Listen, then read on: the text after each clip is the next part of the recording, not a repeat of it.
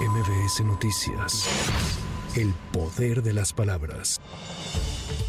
Luego de la agresión a balazos que sufrieron policías de inteligencia de la Secretaría de Seguridad Ciudadana tras perseguir a un presunto asaltante de transportistas del Aeropuerto Internacional de la Ciudad de México, los oficiales lograron su detención. Se informó que estos realizaban un seguimiento con base en denuncias ciudadanas por el delito de robo a las unidades que salen con mercancía. Es la voz del jefe de gobierno de la Ciudad de México, Martí Batres. Ya se tiene propiamente este hecho que ocurre, ocurre en el marco de la actividad de investigación que se ha estado realizando por los hechos delictivos que se han denunciado en la zona. Por otra parte, el jefe de gobierno ya... Y se va a seguir haciendo, es decir, esa presencia se va a seguir teniendo y se va a seguir investigando, se va a seguir desmantelando eh, la actividad delictiva alrededor del aeropuerto.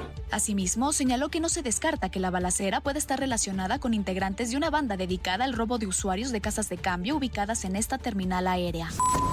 En un evento histórico, en la Cámara de Diputados se llevó a cabo la primera audiencia pública sobre objetos voladores no identificados. Durante esta se exhibieron dos cajas con los restos fosilizados de dos presuntos seres extraterrestres, de un metro de altura, con brazos y piernas largas con solo tres dedos. Al respecto, el periodista Jaime Maussan, quien fue uno de los principales invitados, hizo un llamado a que en México se reconozca legalmente la existencia de dichos objetos no identificados. Resulta trascendental reconocer estos fenómenos en México, convertir a nuestro país en uno de los primeros en en el mundo en aceptar la presencia de los no humanos en nuestro planeta. Es inevitable, tarde o temprano lo tendremos que hacer. Aquí la oportunidad para realizar una enmienda a la ley de protección del espacio aéreo mexicano para reconocer al fenómeno anómalo no identificado.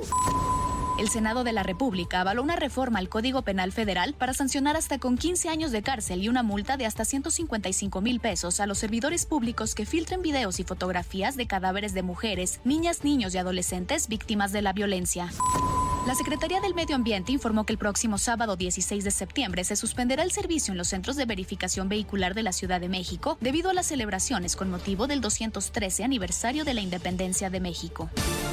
Autoridades de Estados Unidos confirmaron que Emma Coronel saldrá de prisión mañana miércoles después de su detención en 2021 por cargos de narcotráfico. Cabe señalar que la esposa de Joaquín El Chapo Guzmán cumple actualmente una condena de tres años en una institución federal de baja seguridad en la ciudad de Los Ángeles, en el estado de California. Para MBS Noticias, Tamara Moreno. MBS Noticias. El poder de las palabras.